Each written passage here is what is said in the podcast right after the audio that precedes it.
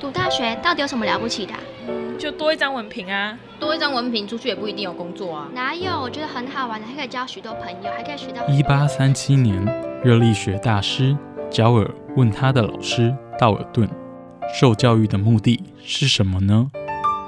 道尔顿说：“教育的目的在鼓励学生从事基本的问题探索。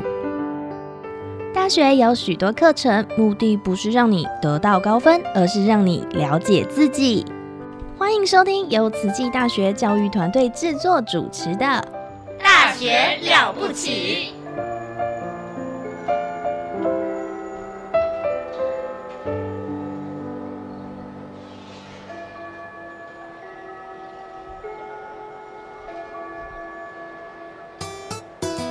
I am emakhaya libito lami ngisimfungo Dlamini ngifunza eTaiwan and I'm a student of Tzu Chi. Salam Sujatro, Salam Satu Malaysia.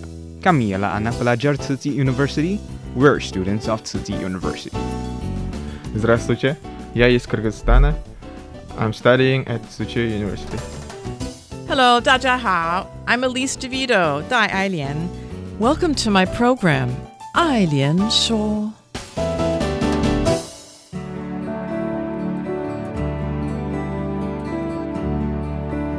Hello, listeners. Welcome to 大学了不起. This is Jenny Lee, your guest host for today, filling in for Professor Elise DeVito.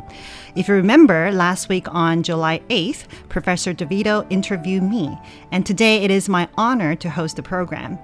Um, and my first guest on the program is Professor Mike Hemsley from Tzu Chi University's Department of English Language and Literature. Professor Hemsley, or I believe he prefers to be called Mike, uh, is from the UK so later, you'll recognize that we have very different accents. And to a lot of North Americans, we just love hearing British accents, although, and we sometimes try to do it, although usually very poorly. um, but uh, Mike took a sabbatical last year, meaning that he took a year off work. And we're so glad to have him back um, at the English department. Hello, Mike. Welcome to the program. Uh, hello, Jenny. Thank you for inviting me. It's a pleasure to be here. Yes, get you all warmed up, warmed Get, up back get to the me program. all warmed up. Yes. I, I, I will keep my British accent. I, I, I won't use any special British accent. I'll, I'll use a normal British accent. thank you, thank you.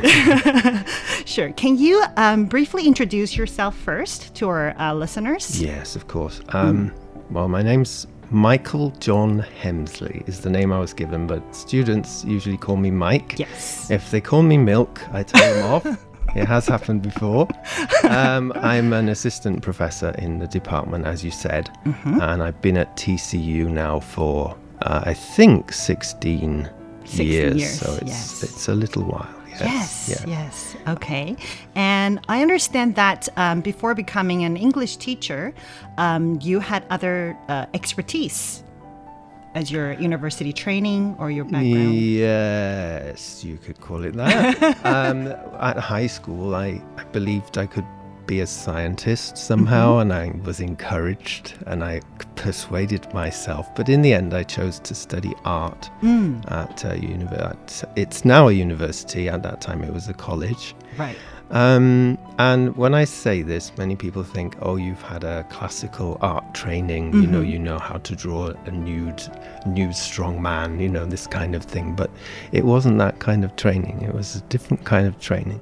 Right. Um, uh, a kind of a training in creativity in some ways. In this sort of design. Not so much, although I ended up doing some Mm. design work after I left Right. university. I was self employed as a very, very basic designer, preparing documents for printing. Mm. Um, but it was quite hard to make a living. Mm, so I that's that. That was the point at which I decided I, I could maybe try teaching. Okay. I, I at first I really, really almost had it as a principle I will not be a teacher. Oh, is but that right? eventually I, I, I, I became quite warm to the Mm. idea. Yeah. Right, right, and Yeah. especially I guess after your your interaction with the students, um, I think that's usually uh, that's usually the pull factor. To me, that that was the pull factor when I interact with the students, and I, I found it uh, somewhat rewarding. In some experiences. Well, I'm the same. I Mhm. think so. Yeah, yes. yeah. one of and, the uh, big and the, the the kind of room that you have or the kind of space that you have creating your own curriculum. Um, I think that's one one of the good things in teaching that you could create your own things. We your do material. have a lot of freedom, don't yes, yes, yeah, we? I agree. Yeah. Okay, so um, how did you move from design or arts to EFL teaching? Uh, not just teaching, but um, teaching, uh, I guess, ESL students or. Mm. Mhm. Well, this is one of those things that perhaps British people would call coincidence, Uh-huh. and Taiwan people in Taiwan would call yuanfen. Yes.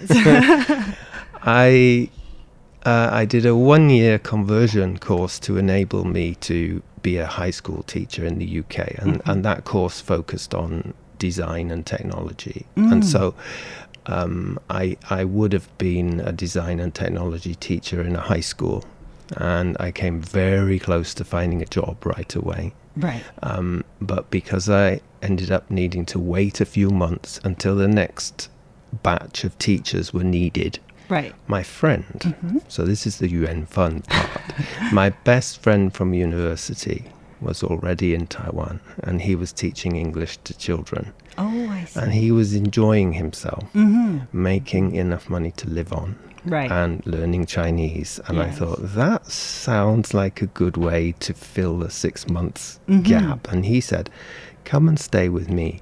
He was living with his parents. Right. His father was posted here. He's British, but Mhm. his father was posted here. So I said, yes, I'll come. So I sold some of my possessions and bought a ticket. Uh huh. And I came to Taiwan. And I, um, this is after I'd done the teacher training. Right. Right. Uh, I found a job at uh, Bushiban. Mhm. Uh, it's called Kejian Meiyu. Kejian, yes, yes. Um, which is E L S I. We used to call it Elsie, Mhm. like the girl's name. Um, and at that time, it was quite well known. Mhm. It's and still in business. it's still in business, Yes. but there are many, many other Right. schools. But Mhm. at that time, it, it was considered a very good school. Mm. And uh, I was very fortunate there, and I, I believe I'm still very grateful for that experience Mm. because it not only meant I could learn Chinese with young people around me um, and meet lots and lots of interesting people, Right. but it it it it helped me learn how to be a teacher. It Mhm. really did. They had a training system. And many of the things I find I do automatically in the classroom Mhm. come from my training that I had there Mhm. and later the training that I gave to other new teachers myself. Yes. And so yes. um, I think that forms part of my part of my my teaching background more so than the training I received in, In the UK really. Yes, I, I find the same too. Like when you're teaching in person, in real setting, Mhm. it's very different from what you learn in teachers college. Yeah. Yes. First of all, you don't do lesson plan, right? And um, and then you have to always plan more than um, planning planning less, Mm. and just um, a lot of different strategies that you'll develop on your own when you're in, in person teaching. This is so interesting. this is so interesting because um, when I was, of course, I learned planning lessons, planning a series of lessons, planning lessons, making sure they have a structure. Mhm. I, I, still do that. Oh, okay. yes, yes, yes. In After- terms of curriculum. After 30 years, I still make a lesson plan Oh, for, for each of my lessons. Oh. Sometimes I never look at it, but Mhm. I find it's a way for me to think through Oh, how, I how I'm going to do things and the sequence of things. Right. And I do occasionally look at it, and most often I use it on the back. It's blank, and I make Uh-huh. notes about what's happening in the classroom and who's performing well and Wow, who's you're not the here. you're probably the only I practicing that. teacher that I know does. it's interesting plan. that I'm still doing it. I almost feel like I'm not. I'm not a teacher if I don't do it. And Mm. m- maybe it's a kind of maobing that I have. it's probably not necessary, Oh. but I think it's probably this attention to detail that makes you um, a great instructor for a lot of um, uh, foundational courses such as writing. I understand you teach writing. Um, uh, writing for students at the English department, the sophomore and the juniors. Mm, um, yes. Can you talk about um, how, how you design those courses and what, what you find that um, our students need in those courses? Uh, each year it seems to be different. Yes. And of course, a sophomore class is different to a junior class. Um, f- three or four years ago, I taught a freshman class, Oh, and that was completely different. Right, right. Um, and so I, I kind of try to approach it in different ways each In time. mhm. But I, I do emphasize lots of writing. Mm. Um, I do get them to write in class, Mhm. um, but generally I get them to write at home. Mhm. Um, and then they exchange writing, and I try and have them not analyze. I think that's too fancy a word for what we do, but Right. I give them a kind of method for giving feedback and Giving making fe- like peer suggestions and- editing. and, helping each other. Peer Oh. editing maybe is the best Okay. thing to call it. Sure. Um, and of course, I give a lot of feedback, but I delay giving my feedback until they've done this. Oh, I I even get them to give each other grades, and I Mm. can sometimes consider their average grades Okay. into my own calculations. It's surprising how accurate their grading can be if they have a structure to use. Right. Uh, I, I I find it incredibly difficult to do peer peer editing, and I Mm. would I would love to see how you how you do it in your in your courses. Yes. Oh, we can, we can, we. Yeah. can share. Mhm. and so you've been here for 16 years, and um, so Mm. how have you changed in your teaching methods and course planning? It has changed. Mhm. When I first came back, I was quite flexible. I think I was just finding out what is Mm. a class of Taiwanese university students like with university targets. Um, because I'd been teaching mixed classes in the UK. Mhm. Uh, I was teaching at a university in the UK for nine years, but the class would be two French people and three Middle East and, and one from Thailand and, and two from Taiwan and, and so on. Mhm. Um, and so coming into a, a classroom here, I, I was learning again how to be with a group here. But once I settled down and I got the hang of it, Mhm. um, I would maybe m- make my teaching a little bit less flexible. We have a schedule, and this is the writing this week, and I wouldn't really change that very Mm. much. Okay. Um, maybe planning for future lessons might change, but day to day it wouldn't change very much. Um, but more recently, I've become more flexible. Mhm. I think we get a, a bigger range of different kinds of students now with different yes. interests Mhm. and, and maybe also different abilities Yes. and different levels of interest in um, different aspects of language. And so um, I'm more flexible now. That's a very general answer, isn't it? No, no, I think that's quite fair because we do have. Um, uh, I've been in in uh, Tzu University for eight years too, and I see a, a change in our student body as well, Mm. um, in in various departments, Mm. and um, I feel there is a need to to adapt my, my teaching methods Mm. as well in in the rec- in the you know lately in the couple of in these recent couple of Mm. years, and um, I find that uh, more interaction is imperative.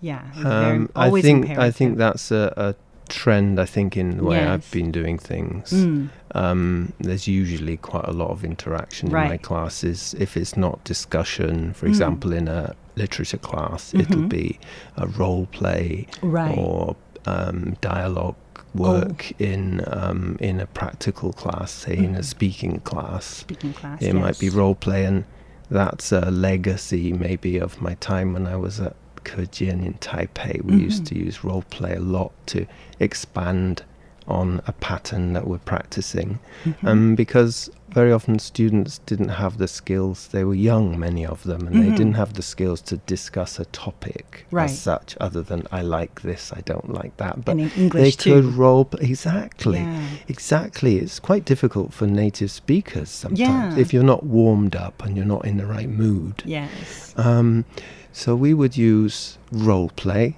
um, and we would ex- extend a situation and role play, and then Mhm. I might, uh, we often would repeat that with a kind of complication, so they would have a little shock. Oh, one partner in the role play now has a broken leg or something Mm. at the doctor and they're keeping quiet about the broken leg and they're talking about something else but when they stand up they limp Mhm. and so the doctor has to follow up Right, and, right. and why didn't you tell me about the broken leg and then they have to invent a situation Yes. so that's a kind of way of turning a situation into something more like maybe young people might naturally do for, for fun in their own life Yes, yes. Um, it's very useful because, you know, Asian students are more reserved and they're very shy in expressing their opinions. But if you Mm. use role play, Mm. um, somehow there's a, I guess, like a a screen that they. Or, or I think Yeah, so. yeah. I think so. Um, I use the alter ego principle Mm. sometimes as well. So my students can call on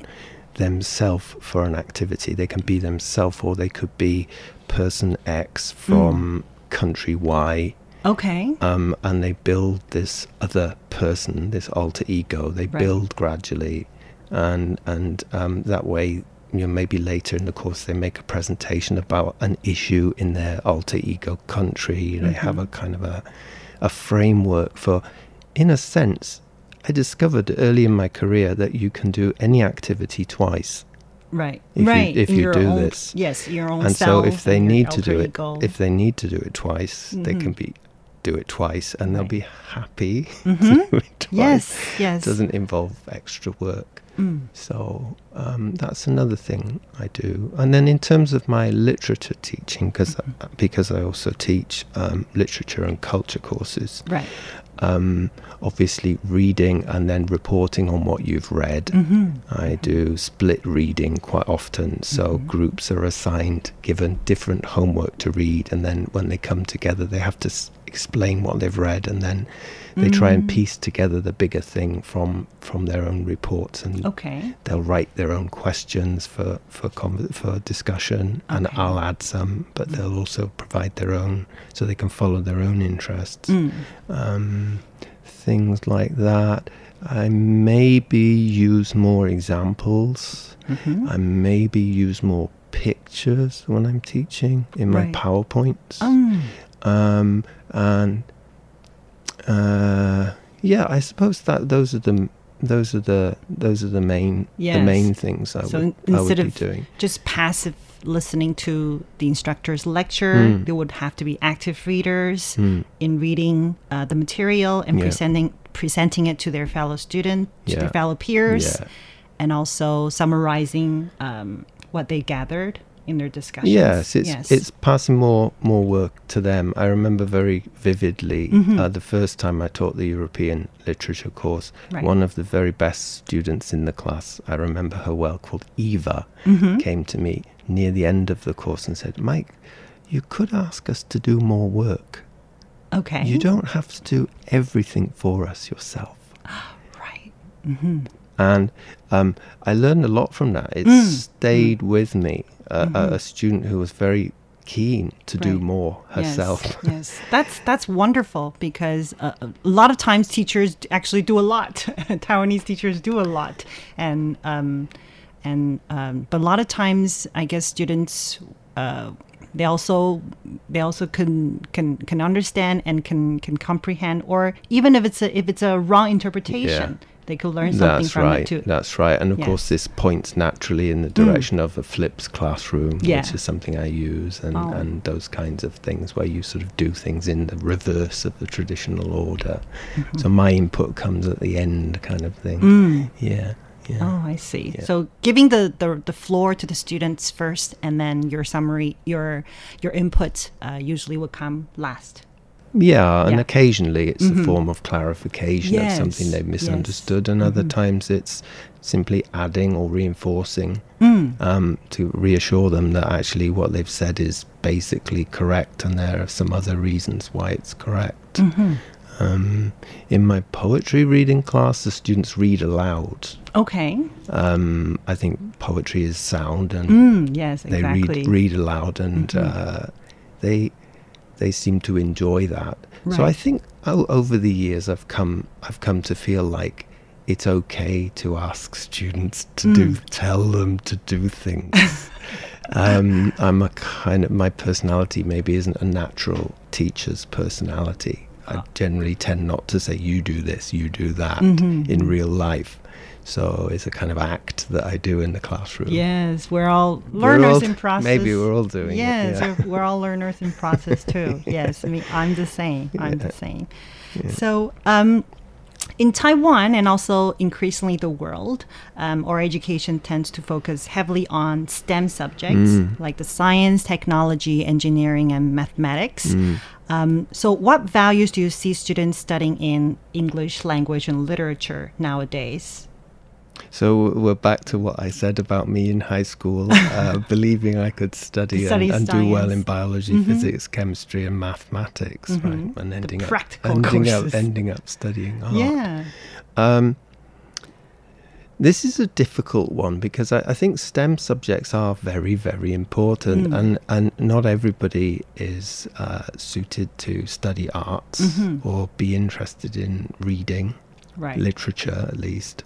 Um, and at the same time, many people are not so great at the STEM subjects and maybe want to follow a more humanities or arts type of education. Yes. Um, we, we absolutely need both. Mm. It, it won't be news to you if I say that, right? Mhm. We, we, we need both.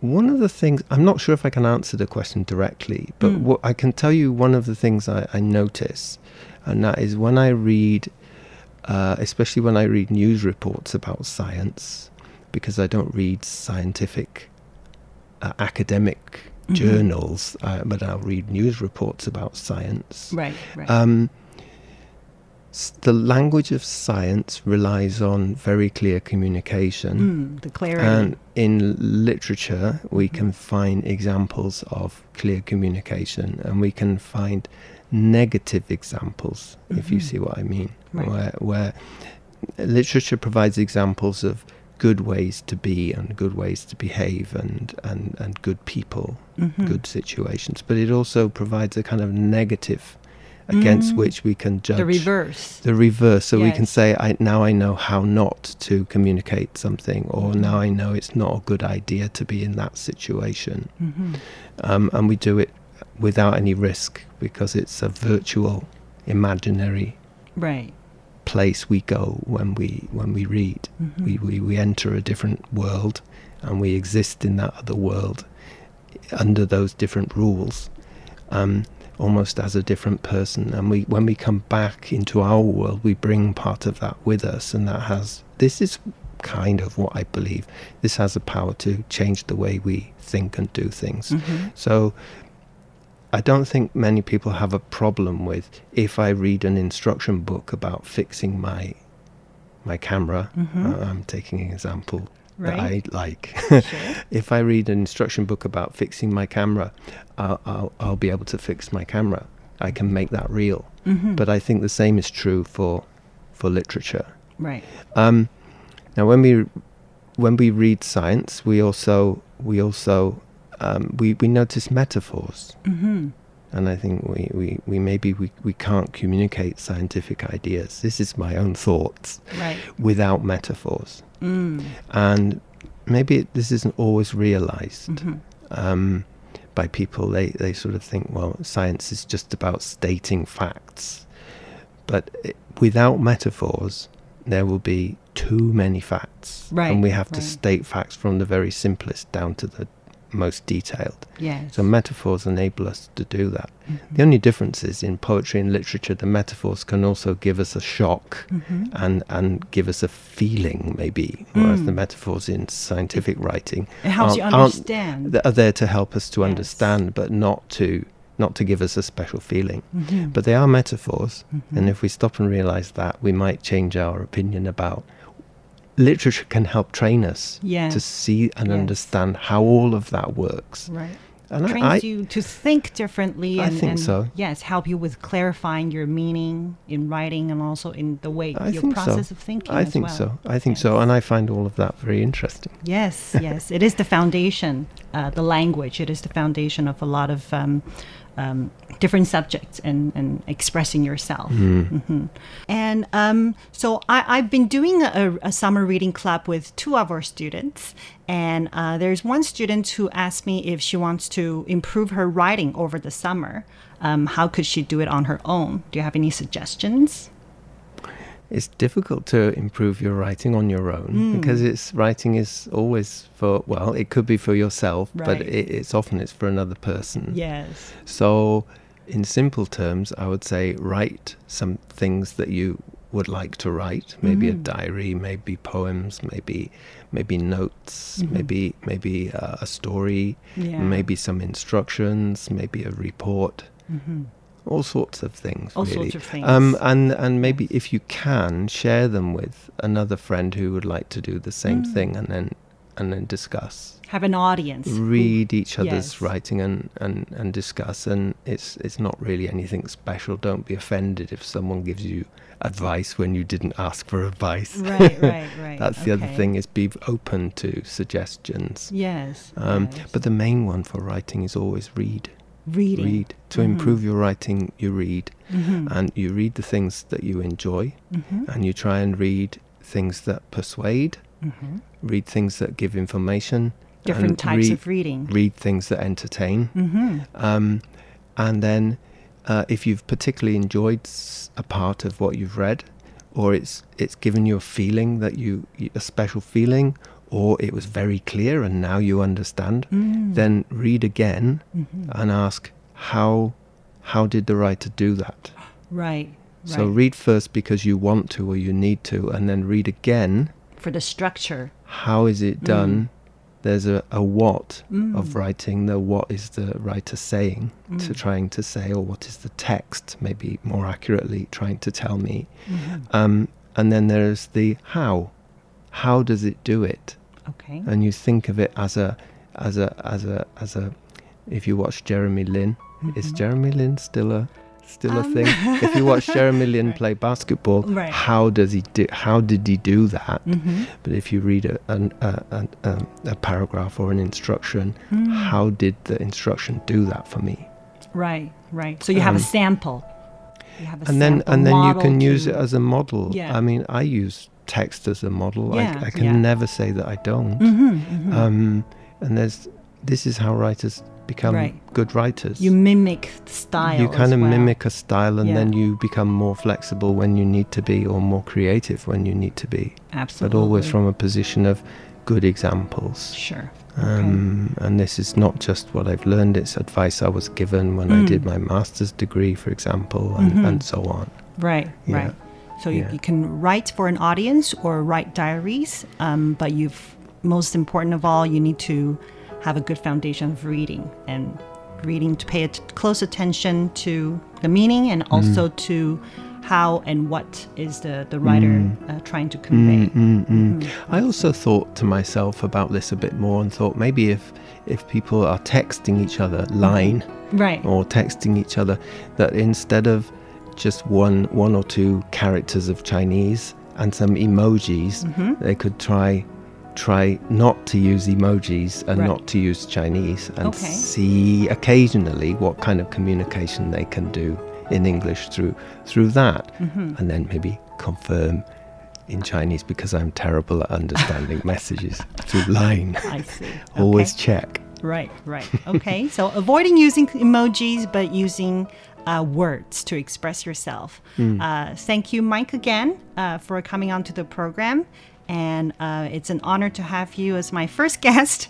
And um, I'll look forward to working with you next semester. No, Jenny, thank you very much. Thank you. You're doing a great job. Thank you.